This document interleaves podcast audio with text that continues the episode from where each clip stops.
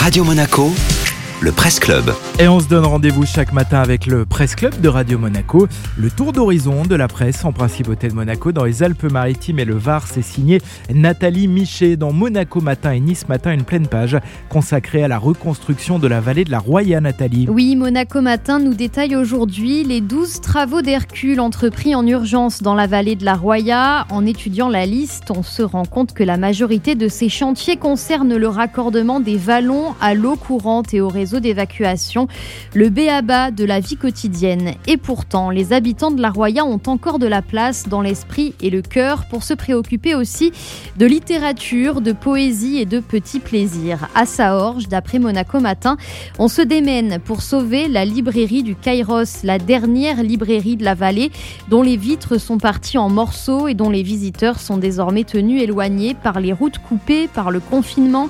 La désolation pour ce lieu de vie au cœur du village et qui existe depuis 1968. À la librairie du Kairos, on trouve de la littérature française et italienne, des essais, des livres jeunesse. On peut aussi prendre le thé, déguster une pâtisserie, faire des rencontres. Alors pour ne pas que ce petit point de culture et de bonheur disparaisse, une habitante de Saorge a lancé une cagnotte. On la trouve sur le site GoFundMe.